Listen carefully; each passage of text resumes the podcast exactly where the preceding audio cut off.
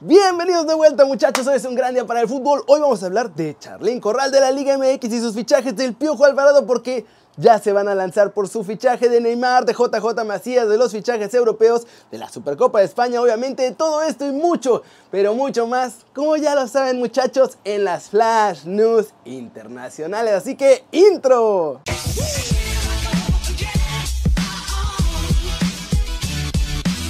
Arranquemos con la nota One Fútbol del día y es sobre Charlín Corral porque nuestra chava se puso a hacer drama en Twitter porque no la convocaron a la selección olímpica.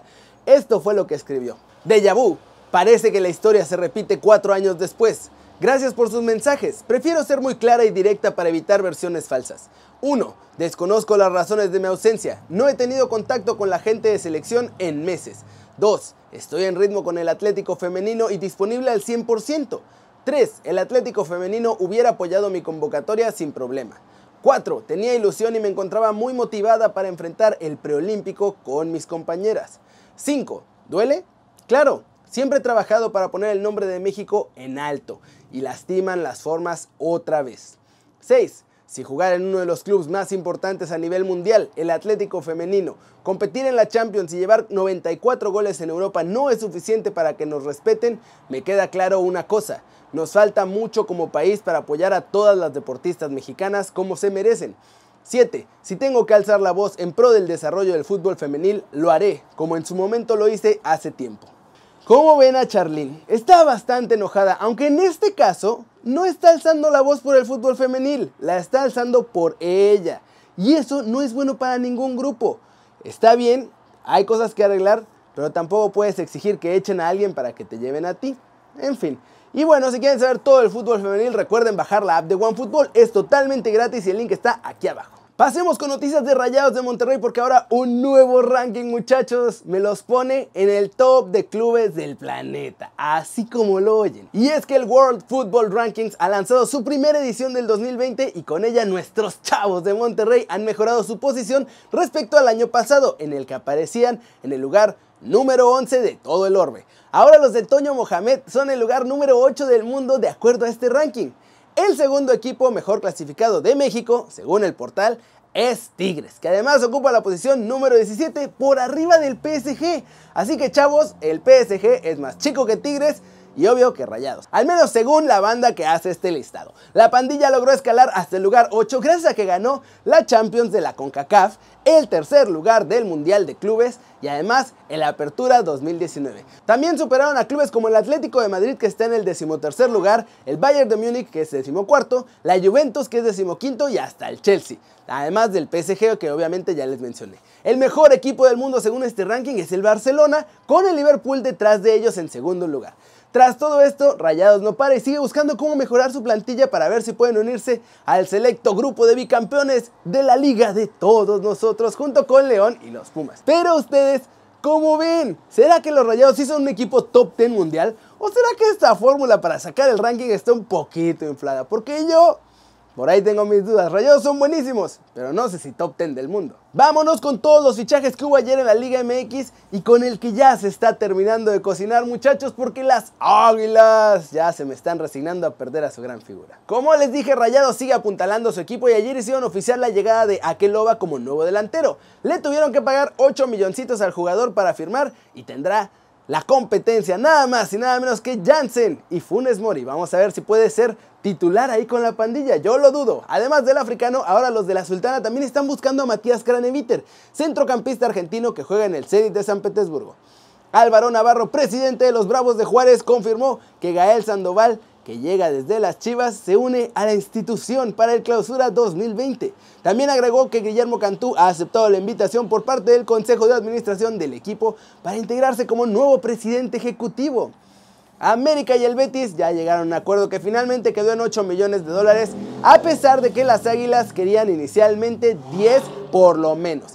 Pero pues tuvieron que aceptar porque si no Guido ya no iba a renovar con ellos y se iba a terminar yendo totalmente gratis en verano. Así que muchachos, Guido se va a España y a buscar refuerzos. Otro que también va a dejar buena lana en Coapita la Bella es Rogers Martínez, pues el Inter de Miami de David Beckham va a pagar 15 millones de dólares por él. Va a ser refuerzo para la temporada debut en la MLS. Cruz Azul sigue en su búsqueda de delanteros medio bombas, por así decirlo, y ahora tiene en la mira a Jonathan Calieri, que tiene 26 años y juega actualmente en el Español de Barcelona. Eso sí, muchachos, la verdad es que siendo Cruz Azul seguramente al final van a terminar trayéndose algún chavo de la MLS. ¿Cómo la ven muchachos? América va a tener bastante lana, pero ojo, poco tiempo para buscar refuerzos importantes que cubran sobre todo la salida de Guido y bueno, apuntalar otras posiciones. Vamos a ver si tienen chance y si logran traer buenos fichajes para el Lido. Pero la nota fuerte es que hoy el Piojo Alvarado parece que se nos va a ir a Europa muchachos, el Ajax lo quiere fichar, de hecho es prioridad. Eso sí, no se va en enero, se va hasta el verano y el gran Daniel Reyes, corresponsal de Marca Claro allá en Holanda, nos explica cómo está toda la cosa con el fichaje del Piojo. El fichaje de Roberto Alvarado eh, hacia Europa va tomando forma y más concretamente en Holanda, Marco Timmer, uno de los eh, periodistas con más credibilidad en aquel país, acaba de publicar en la revista Fútbol International que el Ajax lo tiene como prioridad al piojo. Eh, esto no sería ahora en el mercado invernal, pero sí muy probablemente en el verano el equipo de Ámsterdam hiciera una oferta bastante importante al Cruz Azul. No es el único equipo que quiere al piojo Alvarado de Holanda, también el PSB lo tiene en la lista, pero el el PSV no tiene tantos recursos como sí los tiene el Ajax. Así que eh, si me tendría que jugar por uno de los dos equipos en Holanda, yo me iría hacia el Ajax, que además ya vio eh, lo que significó el fichaje de Edson Álvarez en cuestión de marketing y todo lo que le rindió en las redes sociales. Así que tienen en la vista al fútbol mexicano. También hace unos meses el jefe de los ah, scouts, de los visores del Ajax, estuvo en México, estuvo visitando muchos, eh, muchos estadios, muchos entrenamientos entre ellos el jugador Córdoba del América también les llenó el ojo, pero parece ser que el Piojo Alvarado es el elegido para irse a Holanda. Eh, les saludo con mucho gusto, Kerry, muchas gracias por esta invitación, espero que no sea la última y si quieren seguirme en Barracudo, estoy en mi Twitter. Les mando un abrazo. ¿Cómo la ven muchachos? Creo que ahora sí podemos irnos emocionando un poquito porque parece que el Piojo se va a ir a un buen equipo donde además lo van a terminar de formar con una gran escuela holandesa. La verdad, a mí me agrada mucho la idea. ¿A ustedes les gustaría verlo en el Ajax? Flash News, el ex técnico del Paris Saint Germain, una Emery, aseguró que lo mejor para el futuro de Neymar es que ya se regrese a España, ya que es la competición donde juegan los mejores equipos y los mejores jugadores. Harry Kane, delantero del Tottenham, va a tener que entrar a cirugía, muchachos, por esta lesión en su tendón de la pierna izquierda y se queda fuera de las canchas por lo menos hasta abril. Así lo informó el propio club londinense en un comunicado de prensa. El futbolista estadounidense del Ajax, Serginho Dest, ante la escalada de tensión que está viviendo toda la zona entre su país e Irán, pidió al club abandonar el stage invernal que están haciendo los del PSV en Qatar, porque dice que no se siente cómodo con la situación y pues es entendible. La relación entre el Manchester United y Mino Rayola parece que ya se acabó, muchachos. Definitivamente. Los Red Devils ya se hartaron de todos los movimientos que hace la gente italiano y cómo los tiene jugando ahí con Pogba y han decidido que nunca más van a negociar con él o alguno de sus jugadores.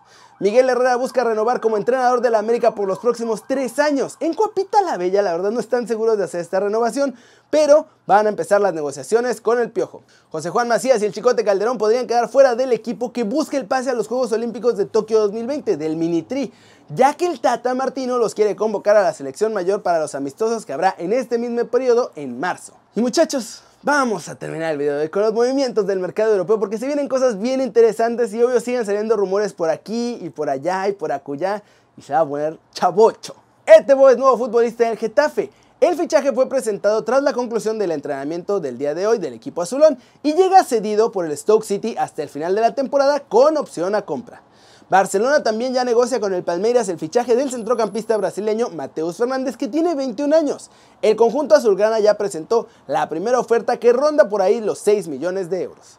Jonathan Barnett, que es el agente de Gareth Bale, aseguró a ESPN que el galés no va a ir a ninguna parte, muchachos, que en el mercado de invierno ni se va a mover de su casa. El único lugar que puede ir es a jugar golf y también dijo que es muy poco probable que se vaya al Real Madrid en verano.